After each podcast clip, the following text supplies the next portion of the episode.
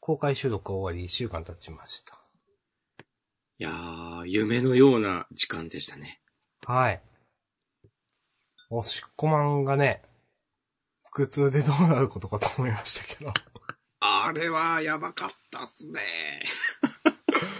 思ったよりしんどそうでマジで大丈夫かと思ってました。いや、俺もマジでね、マジでね、って感じだったけど、いや、よく途中で落ち着いたな、とね、ね。うん、思った。うん。あのーまあ、完全にね、地面にこう、横、どう言ったらいいですかね。いやーもう、なんだろうね。あの、テーブルと椅子を、あの公開収録のために、あの、屋上の方に用意してもらってたんだけど、で、そこに、Mac とかマイクとか置いて、なんだけど、俺は椅子に座れずに、 床に寝そべ、寝そべる感じで、あの、体を椅子に預けて、そうですね、椅子の腰掛けるところにこう、寄りかかってう腕そう、腕と上半身ぐでってなる感じですね。うん。そう。で、そこにマックとマイクを置いて、結構すごい絵面でしたね、 あれ。うん。 そう。だから来てくれたお客さんがさ、なんか途中で来たら、なんか押し込まんがそうなってて、あ、なんか表だ通りの自由な人なんだなーって、とか言って、 自由すぎるな。わろーって思った。はい。そう。あの、まあ、結果良くなったわけですけど、でも、あの後、その、まあ、公開収録の後の話になっちゃいましたけど、なっちゃいますけど、またなんか体調崩されてました。それも同じものですかあ、そう、多分同じ感じで、ああ。もう一回痛くなって、病院行って薬もらったという話は別に膨らませなくていいだろオッケー はい。ということで、あのーまあ、また、いろいろ聞いていただきたいですけど、先週分。あのー楽しかったですね。う。うん。いやー、なんか、ね明日さんも、なんかちょっとモチベーション見失ってたけど、公開収録経てやる気出ました的な解釈を僕は、あのツイートを見て、しましたけど。うん。まあ、あの、し収録ありがとうございました的なね。はい。そうですね。いそれが、うんそれはどうですか、どうなんですか実際どう、どうというと。いや、今はやる気あるあるターンになったいや、ある、あるないね。えっ、と、まあ、前もないわけじゃなかったけど、うん。うん。まあ、多少出ますよね。うん。せやまあ、ね。実際楽しみにしてる人がいるんだもんな、みたいな。うん。ね。その、まあ、来ていただいた方もそうですし、やっぱり今回公開収録にあたっ、するにあたって、まあ、結果的に来れなかったみたいな方も、ちょっと何人かご連絡いただいてますけれども、それも、で、あの、なんかまあ、そうやって検討いただいたというか、まあ、そのいろんな諸般の都合で来れなかったんですけど、そういうふうな、あの、やりとりをすることで、ああ、やっぱ、元、多少は求められてるんだな、みたいなね。実際そういう人が、あまあ、押し込まんはいろいろ聞いていただいてる方と話す機会があるのかもですけど、私そんなにないので、うん。あの、どうしても何人が聞いてますとか言っても数字上の話でしかない、でしかないって言うと言い方悪いけど、まあツイッターでももちろんつぶやいていただいてますけど、今回改めて、おー、おーってなんかなりましたよね。なるほどね。言いづらいけどなんかう、ん。うん、実感として持てたというか。うんそうね。まあ、実際相手の顔を見たこと、一度でもあるかどうかっていうのはね、でかいですよね。そう、そうなんですよ、本当に。うん。うんね僕もツイッターやってて、なんかよく知らん人の発言をね、急になんかね、ディスったりしますけど も。しないしない。仮にそういうことがあったとしても、まあ、知ってる人だったら、ちょっと考えたりしますもんね。的な。うん。うん、そう。的ななんかそういう話だかわかんないな。わかんないけど、まあでもそう、あの、なんだろう、ツイートしてる人は人間がしてるんですよねっていう当たり前のなんか、うん。一人の人がそこにいるんですよねというね。で、一人の人がなんか、ジャンダンを楽しみにしてくれているって結構すごいことじゃないとか思うわけですよ。うん。いや、俺は思ってたよ。前から。うーん。 まあ、それはね、明日さんは、なかなかその実感を得られる機会がね、これまでは。い私そうそう、島根ずっといますからね。そうそや、でも明日さんのね、友達はいたわけでしう。はい。わざわざ島根から来てくれました。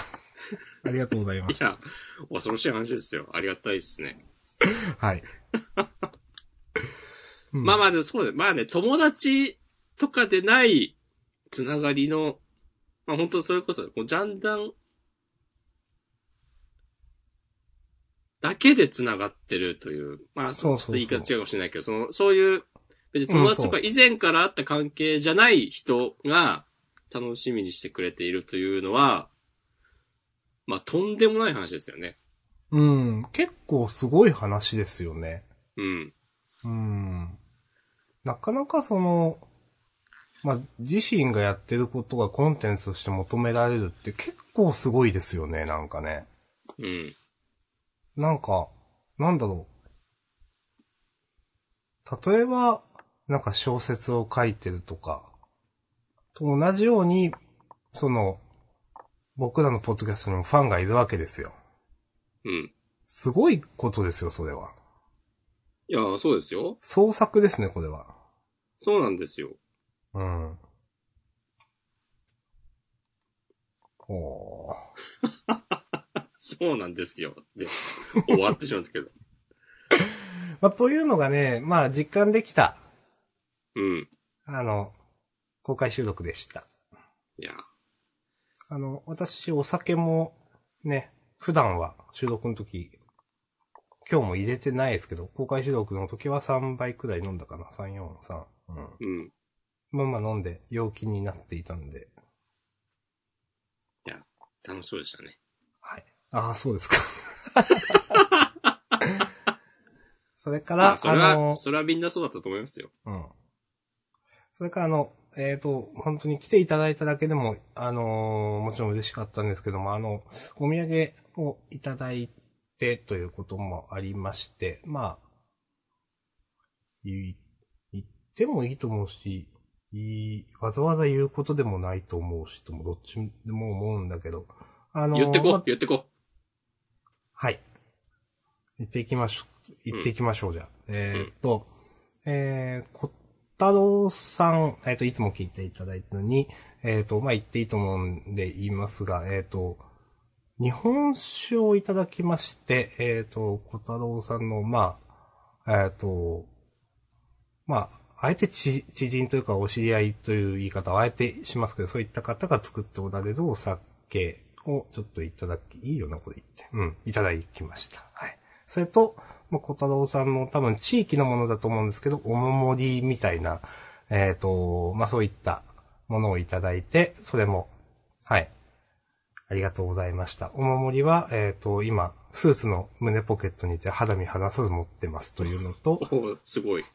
お酒は、まあ、あの、私、まあ、一人で飲むこともあるんですけど、楽しい席でできれば飲もう、飲みたいなと思うので、ちょっとまた友達と一緒になった時に、あの、その、小太郎さんにいただいたという話をして飲ませていただきます。あありがとうございます。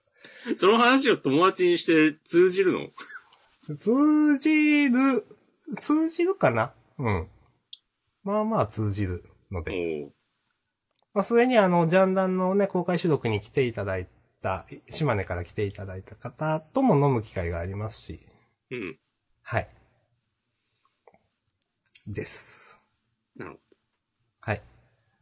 それから、えっ、と、私いただいたのは、えっ、と、M さんから、えっ、と、キャラメルをいただきまして、えっ、と、これも、すすべて美味しくいただきました。ありがとうございましど。いやー、あれ美味しかったですね。た。はい、もう、一瞬僕でも、一瞬でっていうかもうね、一個食べたら全部食べましたね。おうその3食を抜いて、3食じゃないか。なんか抜いてでも甘いものを食べたいことでおなじみの明日さんですからね。はい、好きですね。はい。はい美味しくいただきました。ありがとうございました。本当に。やはい。はい、あのーです。あと、はいもしくまんはなんか、それ以外にもなんかもらってたじゃないですか。もらった。なんか私にはなかった。そう。のんさんからね、ビールをもらいました。まあ私の知人ですけども、ノムさんは。うんビビールだったんすかうん、瓶ビールと、あと、シードルだったかなああ、ね。あパパーっともうね、すぐ飲みました。あ。そういうんだったんだ。うん。はうん。そう。い。あと、その会場にも来てくれた、社さんのお友達のプテリッチさんはい。から、えっ、とね、今手元に、手元にあるんだなえっ、とね、ハタハタのアヒージョ、ほほほほ。島根県産そんなんあげたんだ。へえ。なんかその、ビールに合うかなと思ってって言って、はいはいはい。おっしゃってましたけども、ビールだけ先飲んじゃいました。私はいただいてません。へへへ。いはい。やーということで、えっ、と、いただいたものは押し込みも以上ですかね。そうですね、そうです。僕も、あの、小太郎さんからいただいたお酒はね、まだ開けてないです。うん。僕は、なんか今、たまたま、ちょっと仕事がバタバタしていて、それが今週中には落ち着くので、もう落ち着いたらね、僕は一人でガーッとね、飲もうと思ってます。な飲るむほとど。もう、めちゃくちゃになります。 はい。はいい。や、本当にありがとうございました。あーあー、なんかね、それ、それについて、それについてってこともないけど、うん。明日さん中トロラジオの新しいやつ聞いたあ、お聞きました。うん。なんか、あの、僕の、友、友人のトロニーくんと、トロニーくんの友人の中西くんがやっている、はい。中トロラジオというポッドキャストがありまして、その二人がはい、公開収録に来てくれてまして、はい。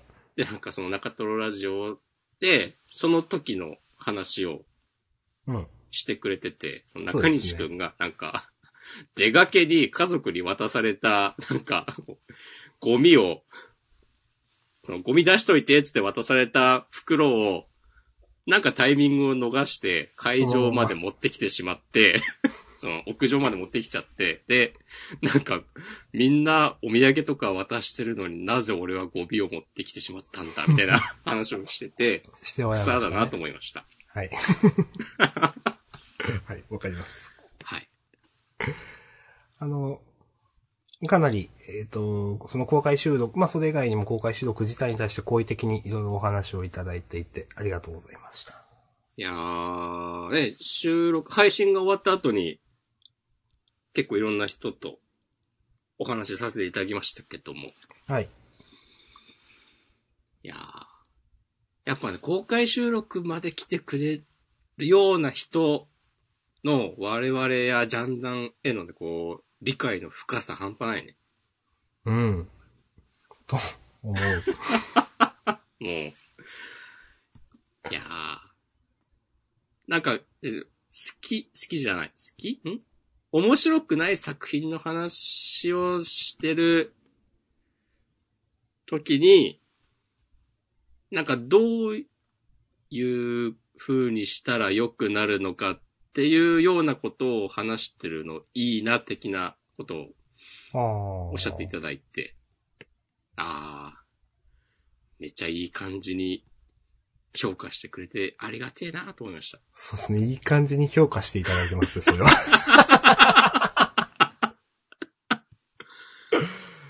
うん、あとあの、ま、これはあの、中東ラジオさんでもおっしゃられてましたが、あの、実際ね、会場では、えっ、と、プロジェクターに電子版のジャンプを投影しながらみたいな、で話していましたけど、結構あれが、なんか、コンテンツとしていいよね、みたいな感じのことを、確か喋っておられて、確かにあれ、いいですよね、と思いました。そう、いいと思って俺が提案したんだよね。うん。私は全然見える位置じゃなかったですけどね。うん。さす押しじゃないですか。いやー、やっぱね、分かってんだよね、そういう抑えるべきツボを。おー。はい。抑えるべきツボを、おー要所要所で抑えることで、この年までなんとか生きてこられましたわ。なんでちょっとそこ下げるんですかよくわかんない。 いや、別に下げたつもりないけど。 下げたつもりないか。うんはい。いやー、ちょっとね、この調子で公開収録、まあ、そんなに頻繁にやれるものではないですが、うん。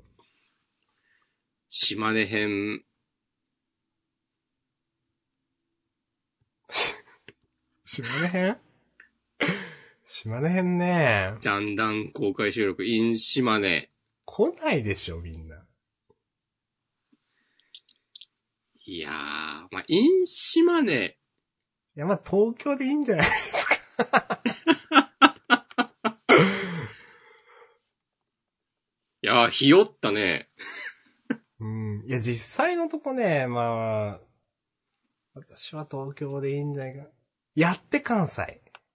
うん。いや、まあ、因子までは、やりすぎだとしても、うん。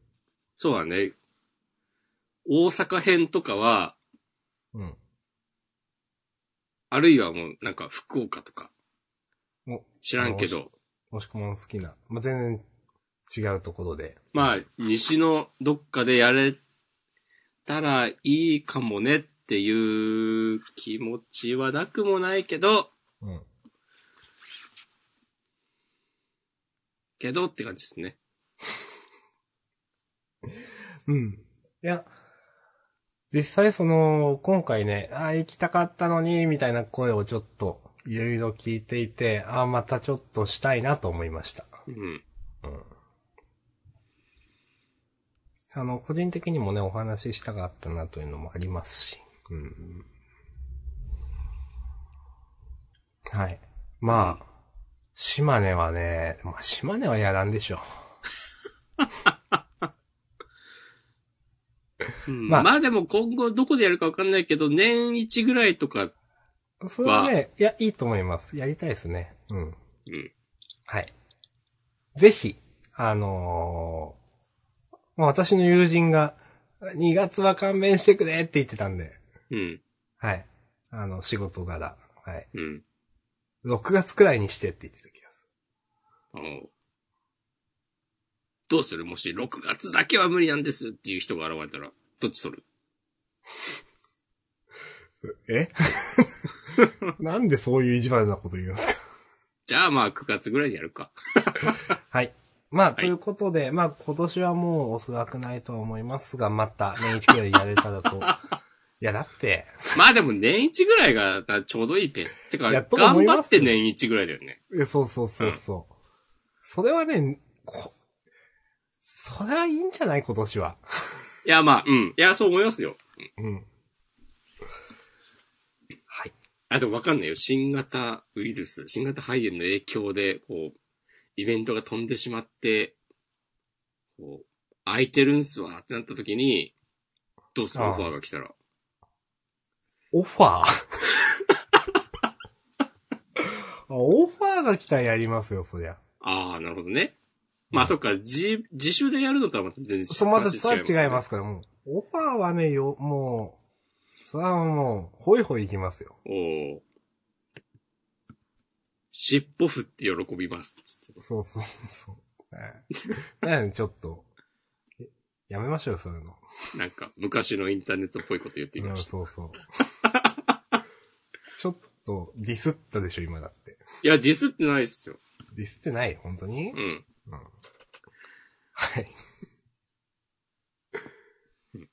まあ、えっ、と、公開収録終わった後も、あのーまあ、配信外のところでちょこちょこ、あの、お話をさせていただいて、ジャンプのお話もいろいろできましたね。はい。うん。うん。そして、あの、屋上を貸していただいたというか、それに関しても本当にありがとうございました。いやー、本当にね、もう頭が上がりませんわ。いや、本当そうです。はい。まあ、屋上ね、普通にいいとこなんで、うん。まあ皆さんもぜひ行きましょう。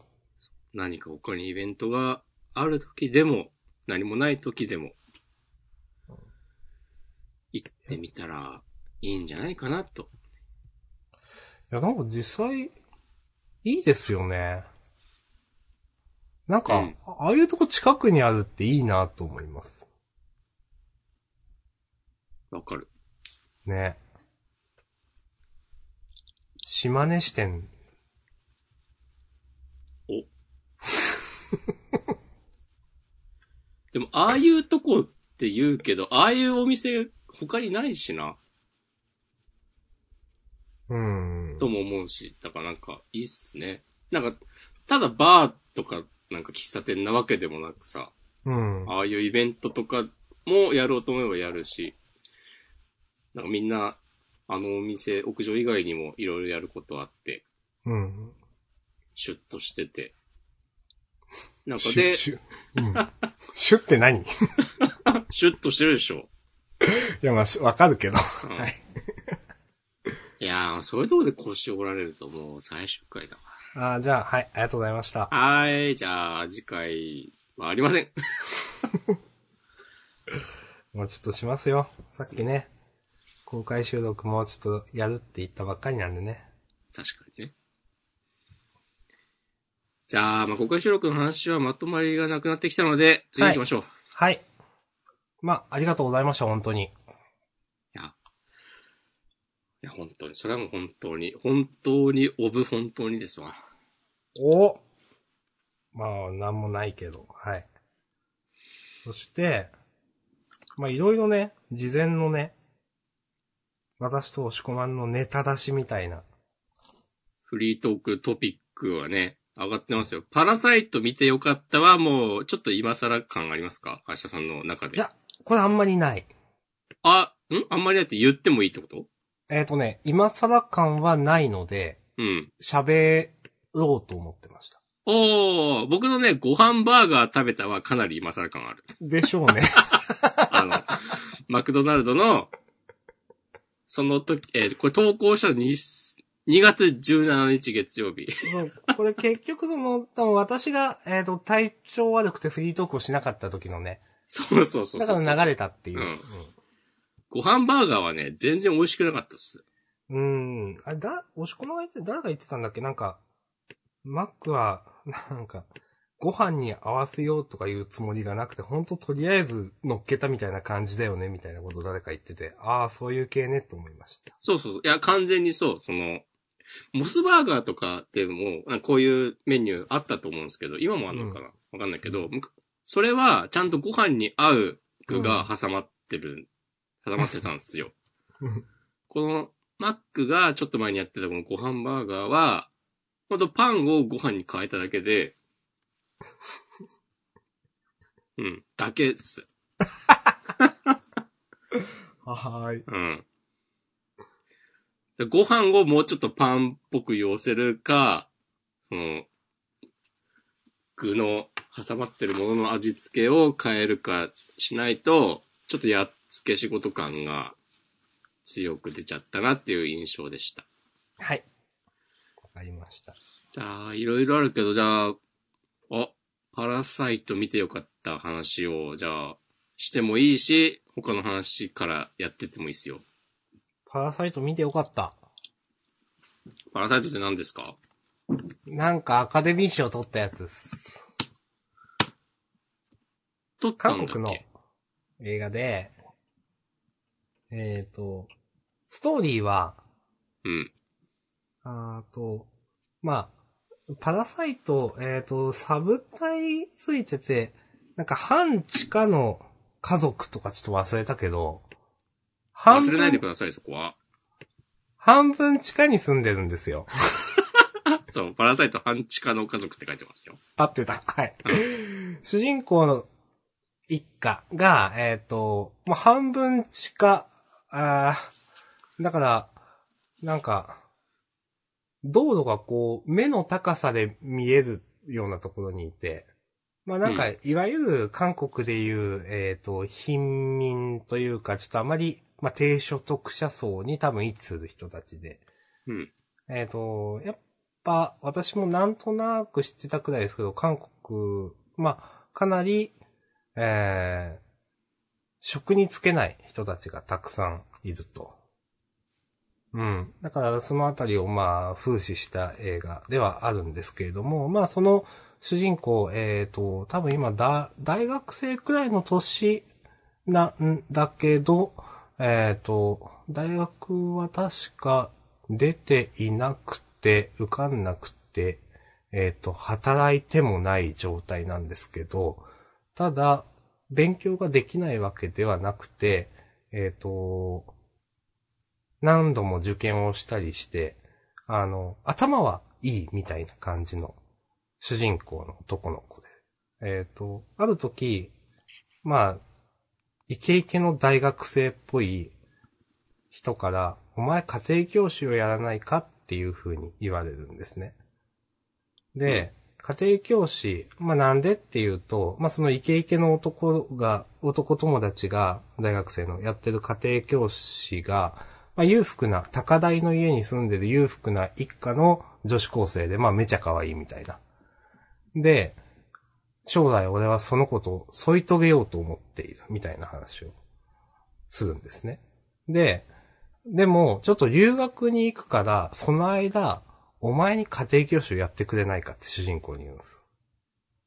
で、まあ、お前なら安心して任せられる。他のやつは、他のやつをその女子高生に近づきたくはない。近づかせたくはないみたいなことを言って、ただ主人公ならまあ安心して任せられるので、その女子高生を俺がいない間家庭教師をお願いしたい。っていうところで、ああ、まあ、わかった。つって、主人公は、その、高台にある裕福な家に、まあ、家庭教師役をしに行くっていうところから話が始まります。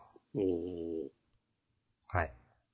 で、まあ、これ以上言うともうネタバレになるんで言わないんですけど、はい。まあ、さっきも言ったように、まあ、まあ、なんとなくイメージできるかもですけど、まあ、裕福な家とそうじゃない家っていうので、まあ、格差みたいなのがやっぱテーマになってて、うん。なんか、なんかね、ズーンってしました。それは、でも、あなたと見た人みんな言ってる気がする。そうなんだ。うん。うーん。で、一個、なんだろうな。パラサイトで出てくるキーワードで、なんか匂いみたいなのがあるんですよ。うん。なんか、その、裕福ではない人に共通する匂い。まあ、すごくざっくり言うと。匂いっていうのはなんか雰囲気とか空気とかそういうことじゃなくて、スメルです。おーその、物理的な。そう。うんで、っていうのがあるっていうのが一つキーワードになるところがあって。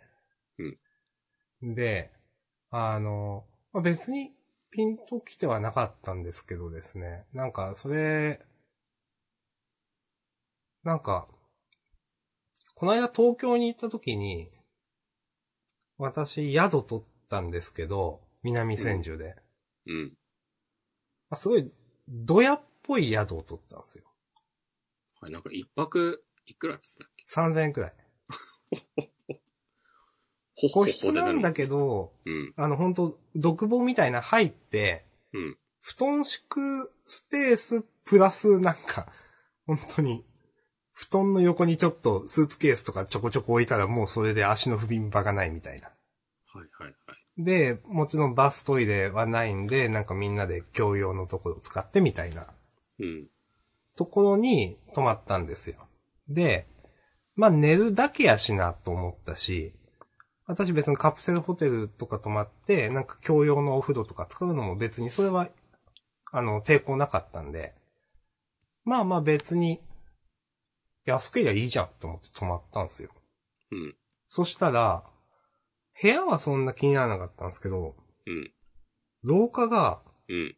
めっちゃくちゃ独特の匂いがして。ほう。なんか、あの、後で気づいたんですけど、多分それカレー臭だと思うんですよ。おー。そう。多分そこに常日頃泊まっている人たちの。で、それになんかその、結構そこはあの、ゴミ箱にそのカップ麺の、なんか、あの、食べ終わった残りカスとか捨ててあったりして、そういうのが混ざって、うん。すごく独特の匂いがしていて、うん。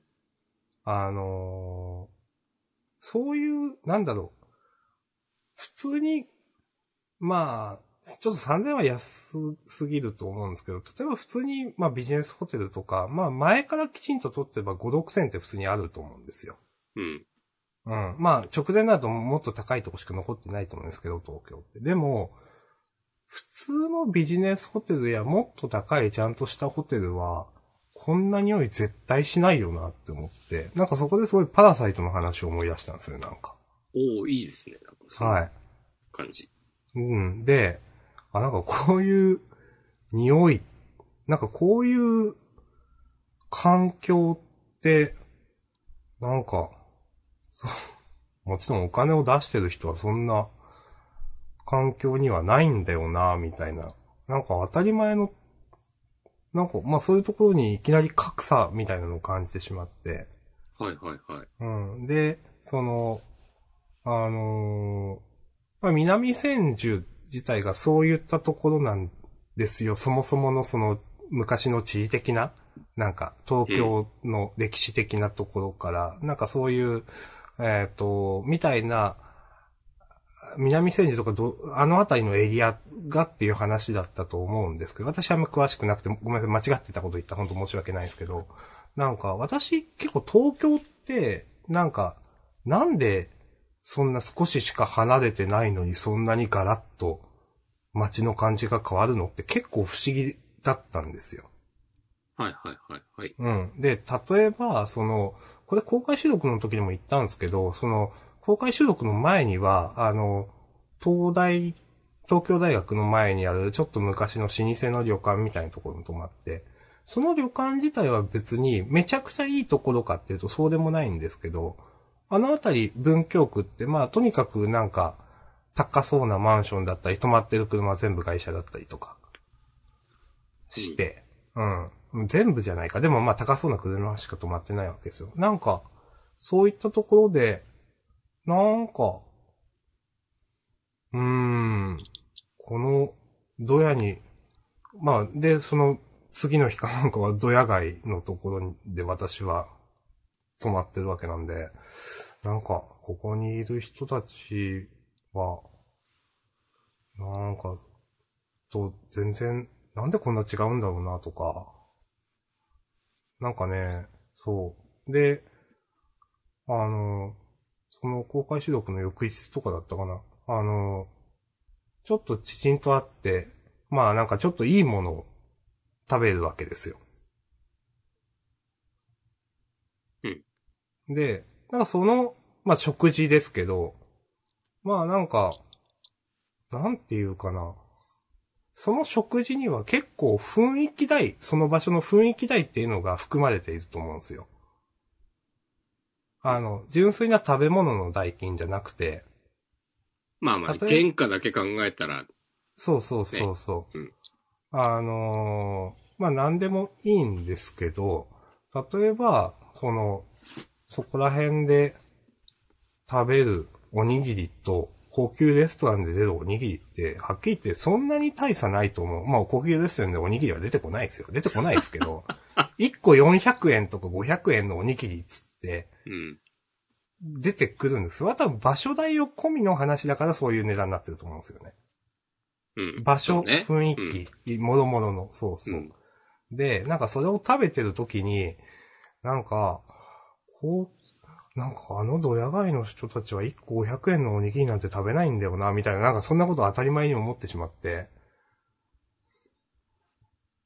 なんかね、すごくね、ズーンときました。パラサイトのことを思い出したりして。いや、すごくね、いい話を聞けたなと思ってます。そうかわからんけど。うん。なんかね。そうそう。いや、でもそういうね、さこう作品、何らかの作品を鑑賞して感じたことが、自らのね、全然別の体験の中で思い出されるというね。おおそう、それ。そう。それはまさになぜ我々がこう、そういう、そういった作品を求めるのか。そこにね、その答え、そこにあるのかもしれません。うん。パラサイトはね、私2回目は見ようと思わないですけど、でも、興味がある人は見た方がいいですよ。おって言えるくらいにはいい映画だと思へえ。う。うん。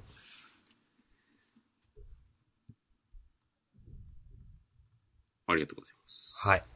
ということで、うん。おすすめですということで締めたいと思います、この話は。おぬぬめ、はい。ありがとうございました。はい。面白かったですね。映画はいいなと思います。最近、ちょこちょこ見てますけど。映画に関してはね、腰の重い我々でしたが。うん。その、パラサイト見てからかな、なんかね、結構やっぱ、あ、ちゃんと、良質なコンテンツに時間を使おうと思いました。なるほど。適当にネットサーフィンして時間を、が過ぎるのは何より無駄だなと思いました。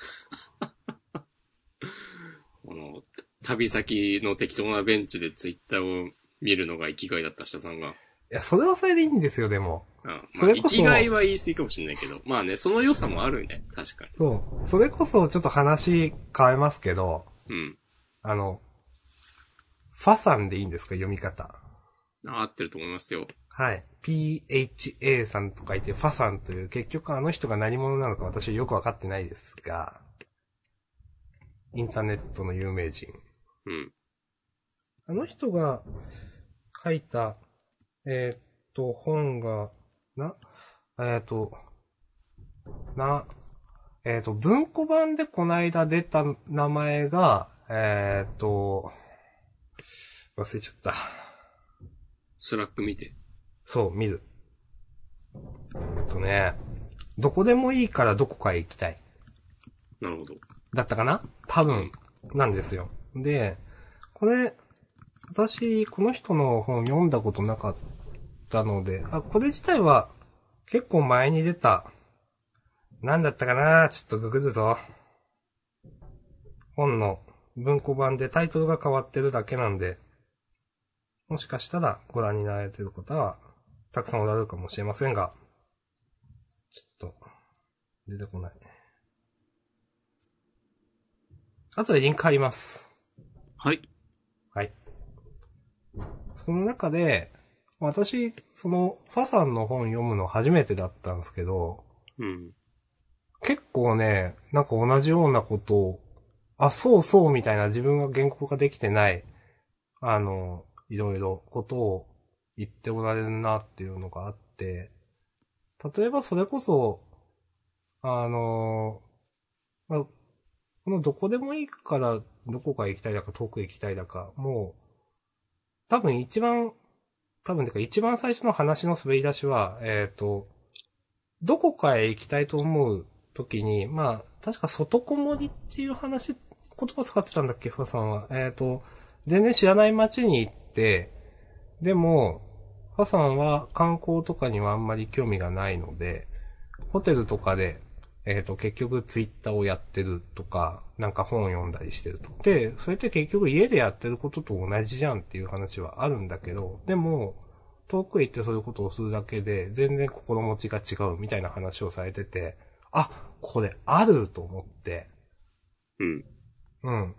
で、私も結局そんな観光地に興味があるわけじゃなくて、なんか行くことが、えっ、と、自体がとか、あの、遠くへ行くことに、で、そのメンタルのリフレッシュを図るみたいなところがあって、結局、じゃあホテルでずっとスマホかまってるみたいなこと、まあまああるわけですよ。で、その辺が結構なんか、あの、言語化されて、例えばあと、18切符や、えっ、と、高速バスかなんかを使うと、強制的に本を読む時間ができるから、みたいな、あの、話もされてて、自分もそれすごく思うところがあって、あの、え、結構飛行機に乗るとき、もう今回も東京往復飛行機乗ったわけですけど、その時に、あのー本を読むのってのは結構私好きでしてですね、なかなか普段の生活で、えっ、と、どうしてもネットばっかりとか、まあ、ゲームやって、みたいな方に流れがちなんですけど、まあ、時間があるから本読むかって言って、なんか、うん、そういう機会があって、お、わかるーと思いました。なるほど。いそう。や、よかったです。はい。よかったんすよ。なんか、話を聞いてて思ったのは、うん。そう、そういう本とか、まあそういう意見とかって、うん。なんかまあ何でもいいんだけど、別にそれこそ明日さんが今自分で、自分でも思っていたようなことうん。だなっていう発言があったと思うんですけど、うん。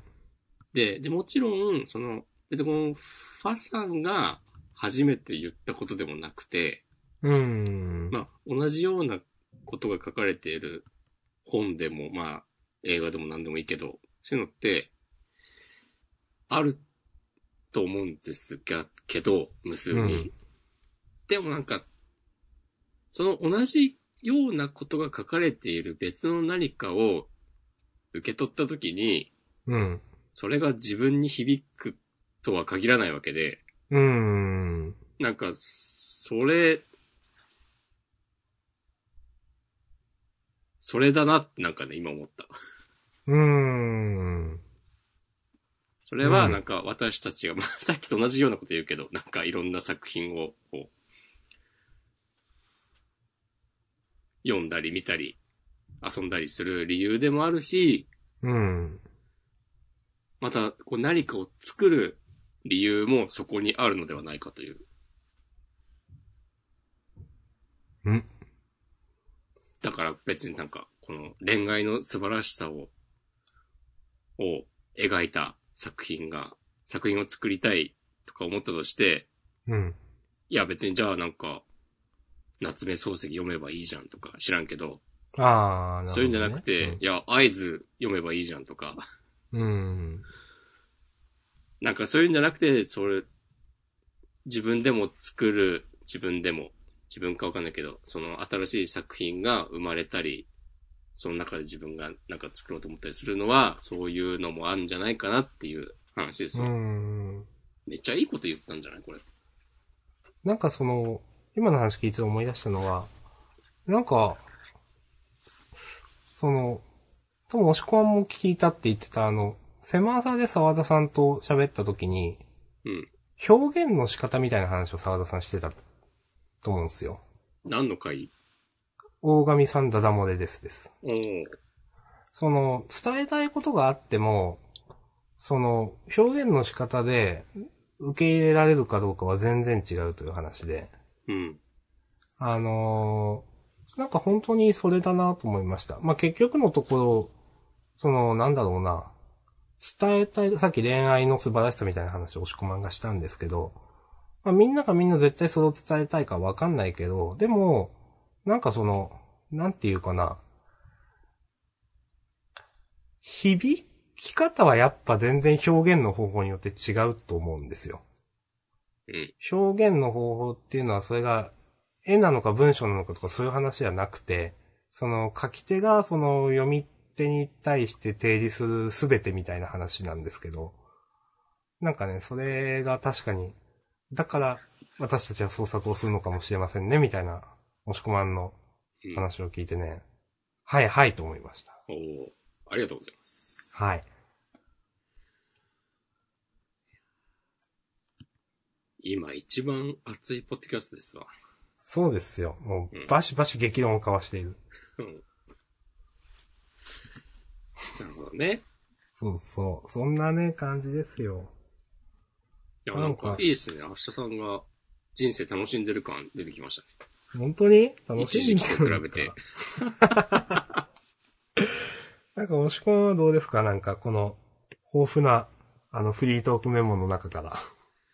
いろいろ、いろいろある中、ちょっとじゃあ書いてないこと言おうかな。おはい。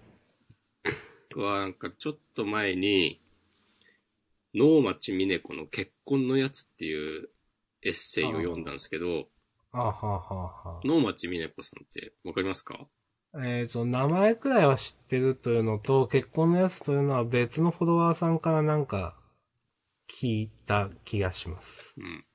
うん。能町さんは性転換したんかなあ、そういう人なんだ。確か知らなかっうた。ん。俺もあんまり知らないんだけど、うん。男性から女性になって、で、えーっと、あれ逆だったらどうしよう。いや、逆じゃないと思う。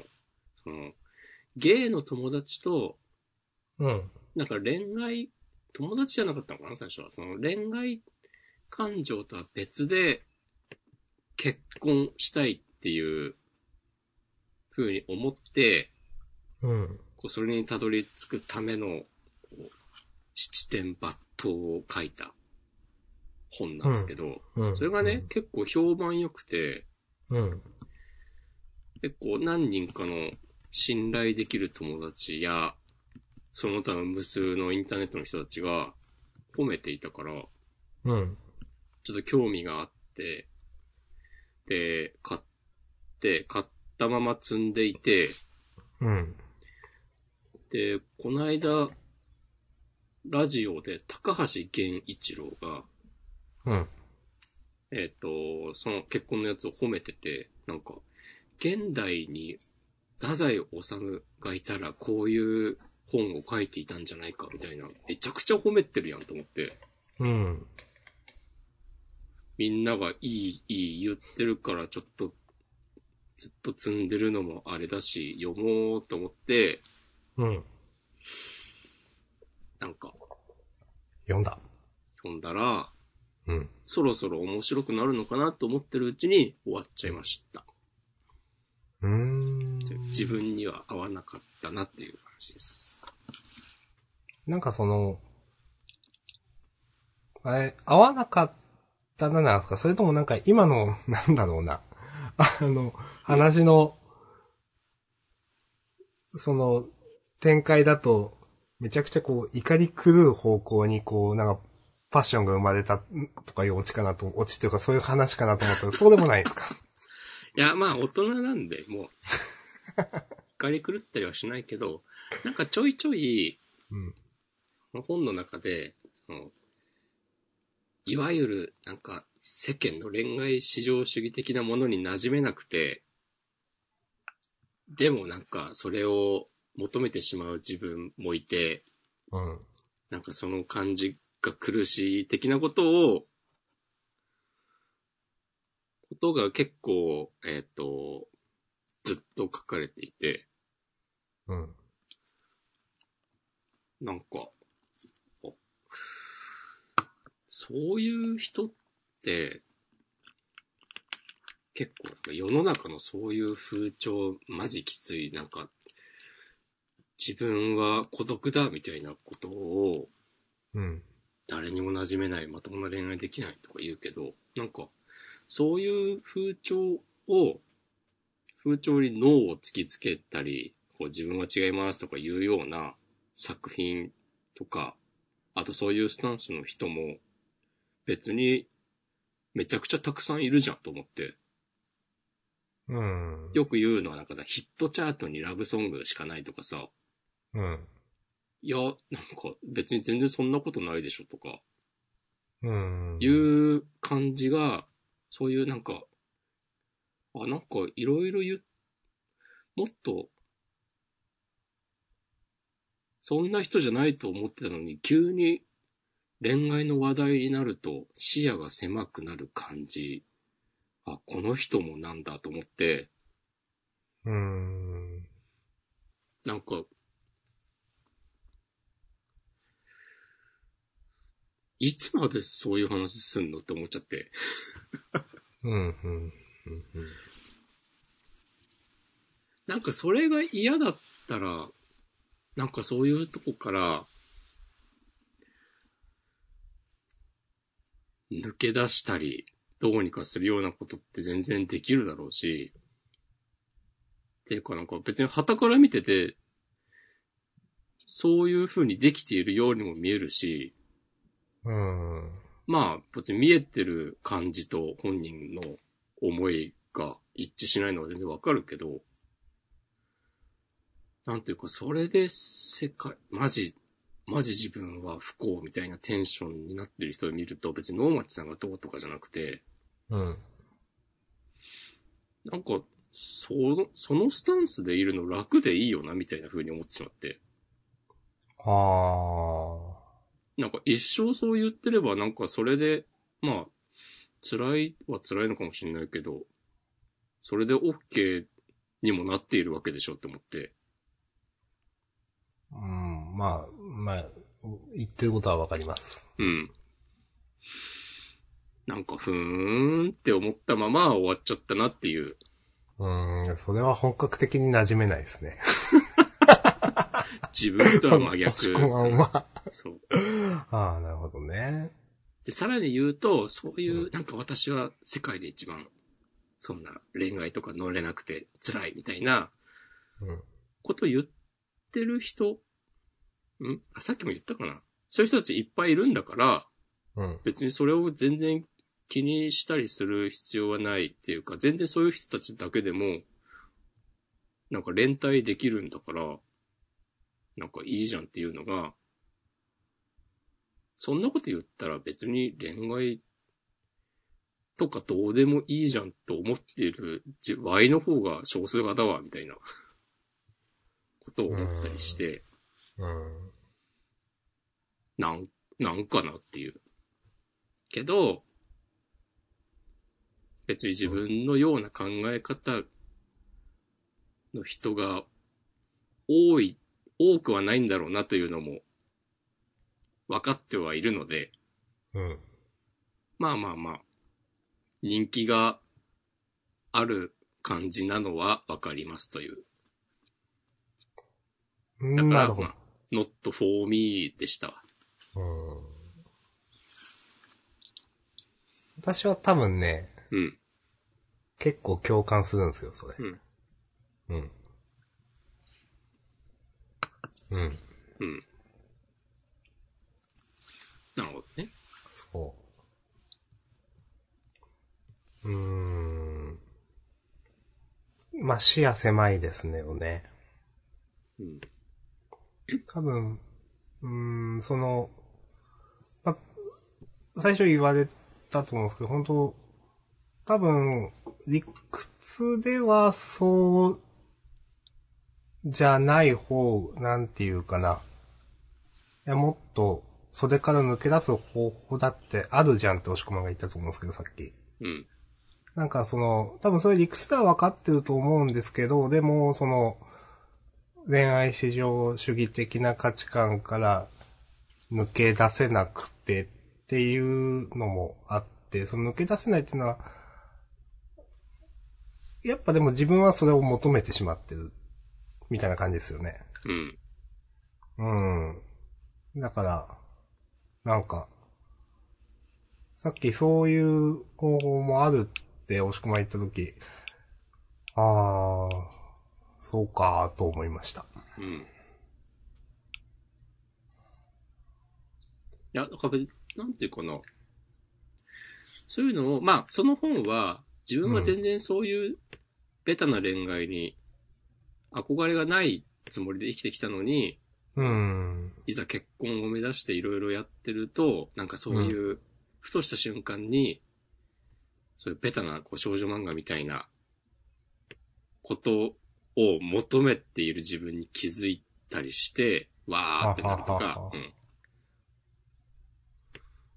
なんつうか、それだったら別に、素直に認めてもいいんじゃないとか、うん。なんとか、まあ別に自己啓発書じゃないからいいんだけど、うん。その、なんか、きつい状況に自分がいるという自覚があるのに、うん。なんか別にそれをどうにかしようとしている感じがない、なくて、うん。なんならそういう話をすると受けるから、うん。なんか、そう、そのスタンスを崩せない、自分からハマっていくような感じになっているのではないですかみたいなことを考え始めたりしてしまって、うん。もう完全に not for me だわっていう。そうですね。 この話はこんなところで。はい。うん。えー。もしくも今年の目標本読むでしたっけ、結構。目標としてあげたかはわかんないけど、うん。なんかそんな話もしましたよね。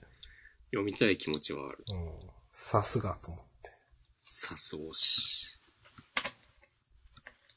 まあちょっとじゃあ明るい話題にするそうですね。まあ、時間も時間だし、いろいろ他にもネタはあるけど、今週全部紹介しなきゃいけないわけでもないので、うん。どうしよう。このマシュマロは次回でもいいんじゃないかはい。じゃあ、すいません。次回にさせていただきます。うん。そう、マシュマロで先週、公開収録の時にもらった。おそらくいただいていまして、はい。ただ、えっ、と、そう最後ら辺だったと思うんですけれども、ちょっとそのままフリートーク終わってしまったという、その時は。そう、ジャンプ連載以外のおすすめ漫画を教えてくださいというね、はい。いただいてるんですけど、これは、ちょっと次回以降に回させ、次回でいいか、に回し、はいさせてもらうことにして、はい。ちょっと珍しくね、我々が二人とも公開初日に そう。映画をなかなか見ないことでおなじみの、さっきも言いましたけど、私たちが白箱劇場版を、はい。見てきましそう、て。当然それぞれ別々にですけど、 そうですね。あの別に、事前にお互いね、見ますよと言っていたわけでもなく、見ましょうと示し合わせていたわけでもないですけど、なぜか二人とも公開初日に見ましたね。そうそうそうそう。っていうことで、まあこの後ね、白箱劇場版の話をネタバレも気にせずに喋っていきたいと思うので、はい。もし見たい、見るつもりのある方は、ここらで。はい。はい。あの、今日のフリートークはもうこれで、話題としては締めですので、はい。ひとまず、ちょっとやめてくれやネタバレっていう人はここでありがとうございました。ありがとうございました。はい。またよろしくお願いします。はい。で別さてに気にしないよという人はね、もうはいちょっとお付き合いくださいませ。はい。ということで、うん。見ましたね。うん。どうでしたかそう、率直な。うん。えっ、と、面白かったですよ。全然面白くなかったいや、面白かった。ファンタスティックとまではいかない。うん、面白かった。です。うー。うんん。あの、えー、なんか自分が先言うのがいいのかな。俺もね、いろいろまあ、面白かったよ、基本的には。うん。まあ、そういう映画の作りじゃないですか、だったらね。なんか、私が思ったのは、いや別にこれすごくいい意味なんですよ。いい意味で、うん。エンタメだし、娯楽だし、ストレスがあんまりない。あ、そうね、その、ストレスがないのは本当そあの、一応、その話の展開上、試練みたいなものはあるわけですよね。う。まあ、いくつか、まあ、一応あるね。そうそう。ただ、それもまあ、みたいな、なんかう、んなんか、どうせ解決するんでしょうで、その通り解決しちゃったみたいなとか、なんか、うんさしたる、その、すごく苦難みたいなのもまあないし。そうだね。そう。で、みんながよくわからんけど、歯車がうまく勝ち合って、よかったねっつって終わったわけですよ。 そうそう、制作中のトラブルとかもね、一切ないも んね。そう。すぐ、できましたね。 そうそうそう、その、スタッフ集めるのとかも、全然、まあ、一応あれか、遠藤さんにちょっと手こずったりとかはあったけど、うん。まあ基本的には、みんなね、宮森が何か言ったらすぐそうそうそう。 OK ってなって、で、その後みんなで一致団結して、本当になんもなくススーッとそうそうそう。で、完成にまで至って、うん。まあまあ、最後の最後、ちょこっとね、あのーあったけれども。うん。うん。それもなんかまあ予定調和といえば予定調和だもんいや、そう、まあまあ予定調和なんですよ。そうそうそうそう。なんか、作るべくして作った、なんか、気象転結みたいな。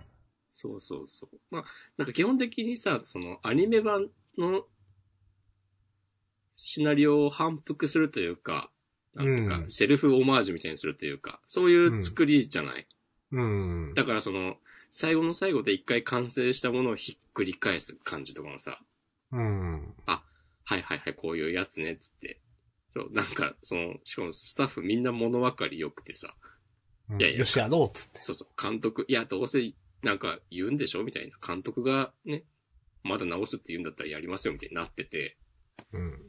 そう、監督が、その、過去の失敗を、もう完成しないのは嫌なんだ、つって、うん。もう、いや、綺麗にまとまったから終わりにしようっていうのを周りが説得する的なね。うんそう。うん。なんかもう、いや、全然ね、予定調和っす。うん。え、いい、いいんですよ。 いいんだけどね。 そうそうそうそう。いいんですよ。事実、あの、あれ、結構長い2時間ちょっとの作品だったと思うんですよ。白箱自体が。うんそうん。う。時間ええうにんして。でも、そんなに長く感じなかったです、私。そうだね。 90分くらいに感じて、うん。え、まだある終わりあ、終わりか、みたいな、スタッフの流れた時に。うん。と思って、あ早かったなと思って、それくらいなんか本当に、娯楽エンタメとしてはストレスなく、ポケーってなんか、提供されるものをうまうまって食べてたみたいな。いや、本当に ね。はいはいはい。あ、こういうね、そう、なんかみんな出てくる人もさ、あ、そう、この人はこういう感じだよねっていう、なんか、まあ、ほぼほぼ想像を、想像通りというか、なんか求めるものを、なんかいい感じに出してくれて、うんうんそううんと終わっなってるうちに、ありがとうございました。そうそうそうそう。いや、いいと思うんですよね。そう。なんかね、まあ、この、だって別にさ、その、アニメ版は散々、ね、衝突や葛藤やトラブルや、なんやらさ、いっぱいあって、それらを乗り越えて完成にこぎつける作品を、っていう話だったわけで、うん。やろうと思えばさ、できるわけじゃん、そういう風に。う。、もうんなんかちゃんうとん映画らしい気象転結を、うん。なんか、あ、それしなかったんだなっていううん。やらないことを選んだのかっていうのが、なんかね、それはなんでなんだろうと思った。私は、ちょっと違って、うん。なんか、いや、そ、ど、どうなんだろう。映画の尺だとそれできないのかなと思っちゃったんですよ。ああ、そうそう。そこまで濃密な気象転結が描けないから、その力のあるカタルシスというか、うん。が描けないから、ああいう風にしたのかなとも思って、うん。うん。まあ、それか、まあ、完全にこれファンディスクだな、というか、はいはいはいはい。ファンのための、その、後日談だなって、んもう一回白箱のあの美味しさを味わわせてあげるよみたいな、なん か、懐かしの、あの、うん白箱のみんな可愛くてみんな仲いい感じを、みたいな、うん。なんかそういうもうやつだなって思ったんで、うん。うん、まあ、まあ、いいんじゃないと思って。 なんか、うん。まあね、そう。別に、いや、映画だから2時間の尺だと表現できないからってことはないと思うんだけど、そのうん映画、映画はって考えたらね、でも、あの、白箱の映画を作るとしたらって考えると、まあ、あんだけキャラクターいたら、まあ、そういう、話の展開はしづらいよなっていうのはわかる。うんうん確かに。うん、そうそうそうそう。で、うん俺はね、こう、今日一番言いたかったことあるんだけど、なんか、はい。俺がそういう風に、わざとそういうのは避けたんだなって、うん。えー、思ったのは、うん。あの、なんか途中、途中っていうかまあ最初からそうか、あの、ぬいぐるみみたいなうん。白いクマのロロと、あと眼帯した バイキングだかのなんか、バイキングだか、パイレーツだかのなんかでしそうょ。そうミムジーちゃん、ああ女の子。今ね、あの、調べました、名前を。はい。はい。その二人がさ、ちょいちょい、なんかこう、魂を持って動き出すみたいな演出があるじゃない。うん。まあ、それ自体がなんか、こう、アニメーションとはこういうものだ的な、その、もともと、その、なんだろうな。こう、魂をも持たないものがこう、生き生きと動くっていう、なんかそうんの、アニメーションの根源みたいなものを、こう、表現してんのかなみたいなことを深読みとかできなくもないと思うんですけど、まあそういうのではなくて、なんかまあ、そのちょいちょいさ、えっ、と、ストーリーテラー的な役割を果たしつつ出てくるじゃない。で、はい。最初は、この、その二人、このぬいぐるみの二人、ぬいぐるみだよね。多分、ぬいぐるみだから人形だかの、うんその、うん。が、その、急に動き出して、その二人だけで動き出して喋ってっていう、それで、なんかこれこれこういう話でとか、まあそういうことさ、冒頭でこれまでのおさらいみたいなのをこの二人がやってくれたりとか、うん。なんか、まあそれはわかるんだけど、途中宮森と三人でさ、踊ったりさ、うん。するようになるじゃない。うん。まあそのミュージカル的な演出も、まあわかるんだけど、うん。こういうお祭り感も。うん。途中、中盤終盤始まったぐらいで、あの、うん作ってる作品の権利で揉めるシーンがあるじゃない。うん。揉めて宮森がめっちゃ落ち込んで、なんか公園、夜の公園のブランコで、みたいなすごいベタなシーンがあって、そこにこのぬいぐるみの皆さん二人が出てきて、で、プロデューサーという仕事をする上で大事なことはっていう話をさ、い。ああ、いありましたあねったで。しょうん。あれで、宮森がなんか言って、なんか言った後にまだあるっつって、それはきちんと作品を完成させてお客さんに届けることだみたいなことをぬいぐるみが言うじゃない。うん。これぬいぐるみに言わせんだと思って。うん。なんかそれ、その一番大事なことにどうたどり着くかが、なんか物語の核じゃないのと思って、うん。それを、なんか人に、人でもない、 なんか謎の物体に教えられて、それで、こう、後半のストーリーが一気に進んでいく感じが、めっちゃなんか悪く言えばインスタントだなと思って、うん。葛藤もクソもねえなっていう。うん。まあ、このロロとミムジーが、まあ、宮森の、なんか、もう一人の自分なの、なのではとか、なんかそういう考察とかもあり得ると思うんですけど、うん。まあ、そういう感じでもないよなっていう、その、のも思うので、うん。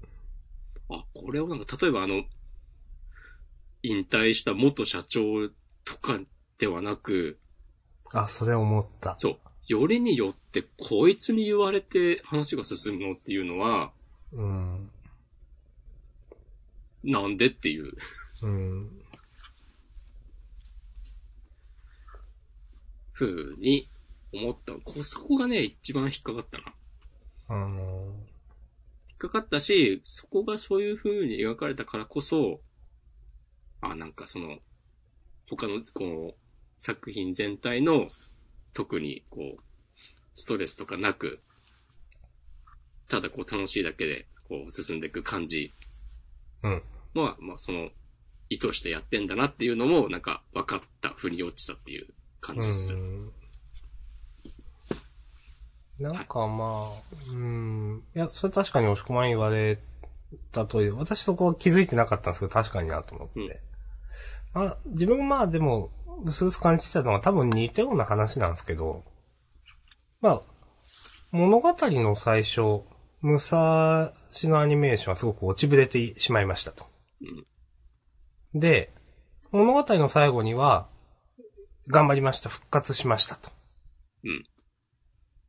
でも、きっかけってないよね、みたいな、やっぱ、そうは思っていて。多分、その、押し込まんが言ったことには気づいてなかったけど、両方とも頑張ってはいるんだけど、その、落ちぶれ、落ちぶれるにあたって、だって頑張ってたわけだし、落ちぶれちゃったけど。そうでだったも、同じように頑張って最後は成功したけど、でも、それとも同じなんですよね、なんか。劇的な何かがあったわけでは一切なくて、なんか、やってること同じなのに勝手に落ちぶれて勝手に成功したな、みたいな、なんか。ああ、なるほどね。はい。そうそはういそう。別にその、だって両方とも頑張ってはいたじゃんっていう、その、うん。シーバ、あの話だって何かを勝ち取ったわけでもないし、はい。うん。まあ、あの、決断したというのが、まあ一つの、まあ、成果であるっていうのはあるかもしれないけど、でも別にそこは、別に深く描かれて、その決断することの重要性みたいなのが全然描かれてなかったし、うん。なんか本当にやってること同じで何も決意を新たにしたわけでも、まあ、決意を新たにくらいはしたのかな。でもまあ何にもはっきり言って成長がないのになんか結果は変わったねみたいなよくわかんない。よく、 なんか、そういう話だなと私は正直思いました。確かにな。うん。うん。なんかあの、その、揉めた先にさ、あの、乗り込んでって、うん。あの、契約の、うん。こう、不備というか、うん。なんていうか、向こうの主張の穴をついてうん。黙らせるっていうのも、まあ、その展開自体はさ、あの、乗り込んでいく描写とかは、あの、アニメの、うん。そうですね。そう、ん野亀さんのとこ、そうそうそう。に行くののこうセルフ。フオマージュみたいな感じで、うん。まあれ自体はなんか面白かったんだけど、うん。あの、新キャラのね、宮井さん僕好きなんで、ああ、なるほど。うんはいはいはい。あの、どこそこの、あれでしょあの、尻吹き役みたいな人でしょあの、うんどう言ったらいいかな。 はい。OL 前とした。はい。アシスでなんか酔っ払うとすげえ口が悪くなるっていう。うん。そう、なんか、と、その人と宮森二人で乗り込むのは、まあ、なんかあの、なんていうの、こう、忍者屋敷に乗り乗り込むみたいな演出演出。そうです。ね。それ自体は全然楽しいんだけど、うん。そこで、なんか、いや、契約ではここがこうなってるので、あなたの主張は無効ですっていうのは、なんかあれ、最初さ、みんな落ち込んでどうしようってなってる時に、うん。今なんか、法務部が、その、検討してますみたいな話があったと思うんですよ。うん。だから、いや別にこれさ、宮森とその宮井さんが見っけたわけでもないでしょっていう、その、うん。論破の、その糸口を。うん。そういうのも、なんか全然、カタルシスをなんか、あえて排除してんのかなっていうぐらいに、そういうのなくて、うん。なんか、ううんん。私もあそこのシーン、実はかなり引っかかって。うんうん。その、まあ、なんていうかな、なんか、うーん。な、なんかすごく必要以上に、いや、そこは本業にやらせろよって思っちゃったんですよ、なんか。はいはいはいはい。法務部なり弁護士なり、なんか。うん。で、IC レコーダー出して終わりって、あ、そんな簡単でいいんだと思ったし、なんか、うん。うん。なんか、うん、なんか、そこあっさりしてんなと思って、例えば、なんか、よく、その手のやつであるのが、なんか、IC レコーダーかなんか、再生しました。で、なんかすごい嫌なやつがそのレコーダーを壊しました。いやでもバックアップ取ってあるんですよみたいなオチとか。はい。なんかそういうのも全然ないんだみたいな。なんかうん。 IC レコーダー取ってありますよ。へいへい参りましたって。うんあ、それでいいんだとか思って。 なんか思いましたよね、なんか。うん。そういや、い。いんだけど、で、そう。まあ、あの二人が行って、なんか、わ、渡辺社長とかが、なんか外で待ってんのもよくわかんなかったし。いや、本当にね、普通に、なんか、いや、社長たち、 社長のあの、プロデューサーの人、行けばよかったんじゃないのとか。で、お疲れ様でしたみたいになんか頭がけど、全然意味わかんないなと思って、あそこは。うん。うん。なんか確かに押し込まんの言う通り、なんかカタルシスを排除してるっていうか、なんか突っ込みどころを作ってるっていうか、なんか、変な、意図的なものは感じますよね。うん。 うん。なんか、なんでなんだろうなっていう。うん。なん、どういうのを意図して、そういうことにしたのか、うーん。謎やなっていう。うん。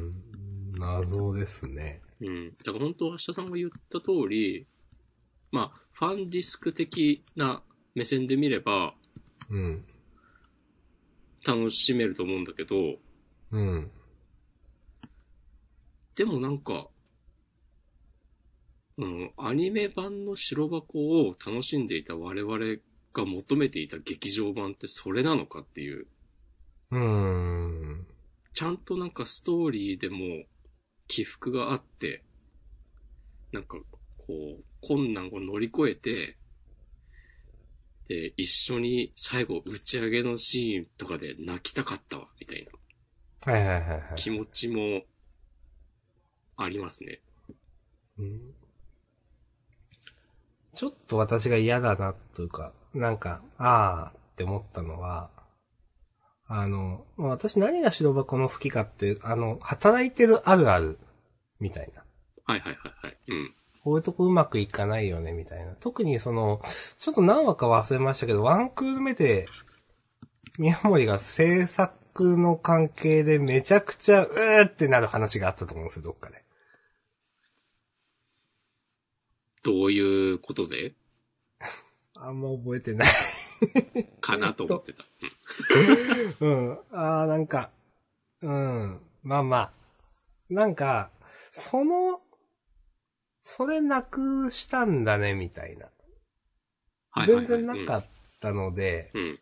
働いてるとこういうことあるよね。大変だけど、でも、まあ最後にできた時は美味しいビールが飲めるよね、みたいなのが、特にワンクルム結構あったと思うんですよ。うんそれ、はそれぞれの多分登場人物紹介みたいなので一話一話使っていくみたいなのもあったと思うんですけど、それぞれのその、あのー、まあ、価値観とか、その、それぞれがやってるその仕事の、まあ、うまくいかないところ、いい、やりたいことみたいな、との葛藤みたいなのがちゃんと描かれてたと思うんですけど、まあ劇場版ほんとそれが一切なかったんで、誰それがその、何をやってるという。まあ、例えば監督。まあ、監督はまあ、比較的クローズアップされたか。まあ、ただ、うーん、まあ、監督が、じゃあ絵コンって書き上げたのもすごくインスタントでしたしね。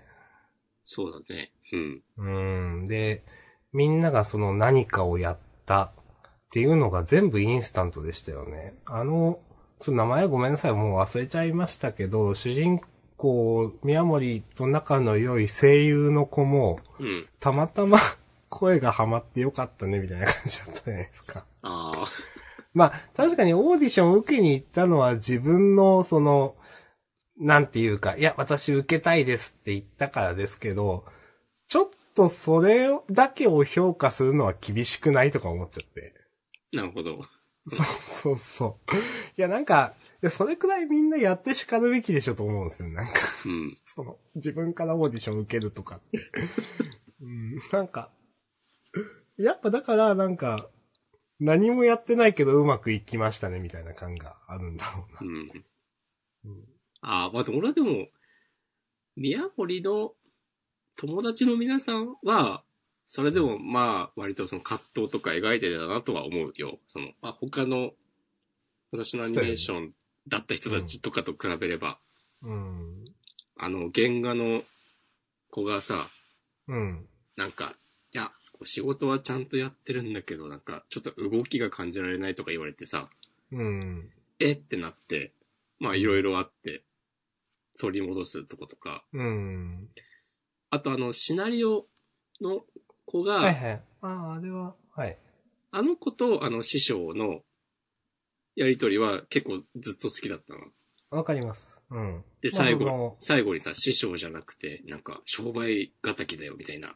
そうそう。うんまああれ、ベタですけど、ちゃんとその、あそこは、テレビ版との差異みたいなのがちゃんと描かれてましたよね。うん。あくまでテレビ版では弟子みたいな立ち位置でしたけど、それが何年か時を経て、あの、同じ立場に立つ、まあ、障害型になれたっていう成長が描けてたと思うので。あれはすごく良かったと思います。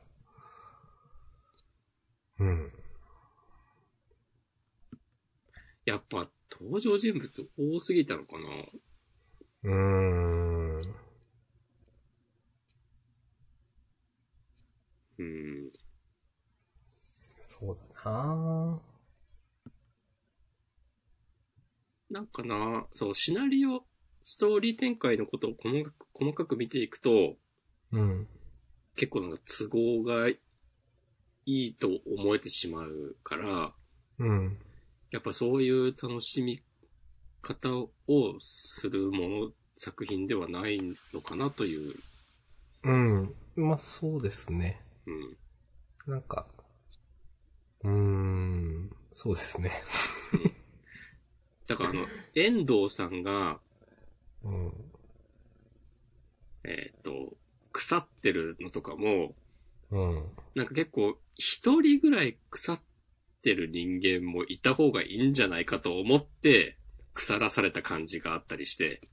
あだってあの人もさ、その、まあいろいろあって、まあいろいろあって参加を自分で決めたから、心が全然それまでと変わったのかもしれないけど、あ。うん。いざスタッフとして参加し始めたらなんか、めちゃポジティブやんと思って。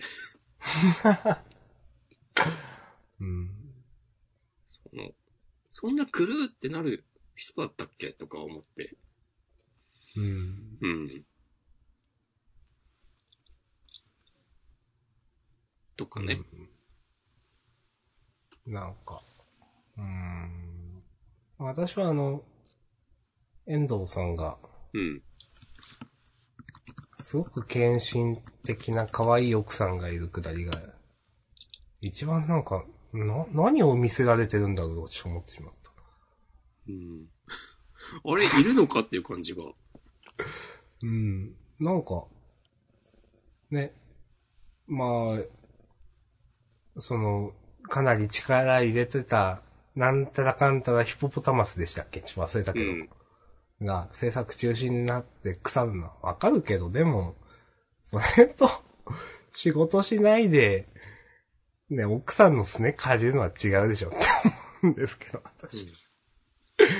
で、奥さんも、まあまあ、まだその以前の遠藤さんを知ってるから、というかこれまでの遠藤さんの頑張りがあったからこそのあの奥さんの態度っていうのはわかるんだけど、なんかそこしかまあ私は見てないので、なんか、なんだかなと思っちゃった、あのシーンとか。そうね。うん。まあいいんですけどね。うん。うん。だから、まあ、楽しかったし、まあ、いや、楽しかったんだけど、意外と、こう、手放しで褒められるものでもないなという。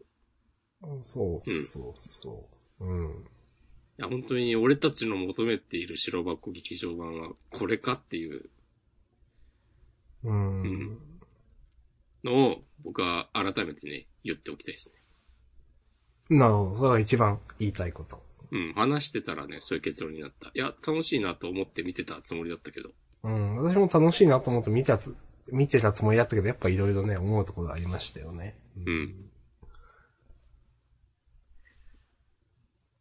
うーん、まあ確かにな、なんか、まあ私は別にすごくた、あの、白箱劇場版自体を楽しみにしていたわけではないですけど、うん。ずっと楽しみにしてたあれ見せられたらちょっとがっかりすると思います。うん。そう、俺もなんか、たまたま、あ、そっか、今日からかって気づいて、うん。せっかくだし行くか、ぐらいのテンションだったから、うん。まあ、まあまあまあいいけど、ぐらいのうん。気持ちでいるけど、うん。 はい。いやー、まあ大体同じですね、思ってることね。うん。うん。明日さん色紙もらったはい。誰だった押し込まんと同じです。高梨と平岡。そうそうそうそいや、う。まあ、そっかーって思いました、開いた瞬間。 そうそう。いや、あれ唯一のさ、そっかーってなるやつでしょ。いや、他調べてないですけど、でも多分そうだと思います。いや、他ね、ほんと多分ね、俺ちらっ、あ、見た。あー今見てるけど、うん。ほんとね、他誰が出ても、うん。うん、うんってなるわ。そっかーってなっちゃいましたね。宮森と宮井さんのやつがある。えー、いいなーとか、あの、友達3人、あの、はいはいはいはい。声優のこと、シナリオのこと、あとあの 3DCG の会社に移ったうん。のやつと、あとは、あ私も今、ググって見て、うん見ました。うん。そう、そんな感じです。うーんいやと、これ高梨と平岡だけさ、平岡くんはでも俺別に好きだけど、うん。うんまたか、またかなしくん好きな人あんまいないからな。だってさ、白箱高梨って入れたらさ、Google でさ、嫌いってサジェストされて、これ前も言ったかもしんないけど、うん。まあそういうね、風に作られたキャラなんでね。うん。うん。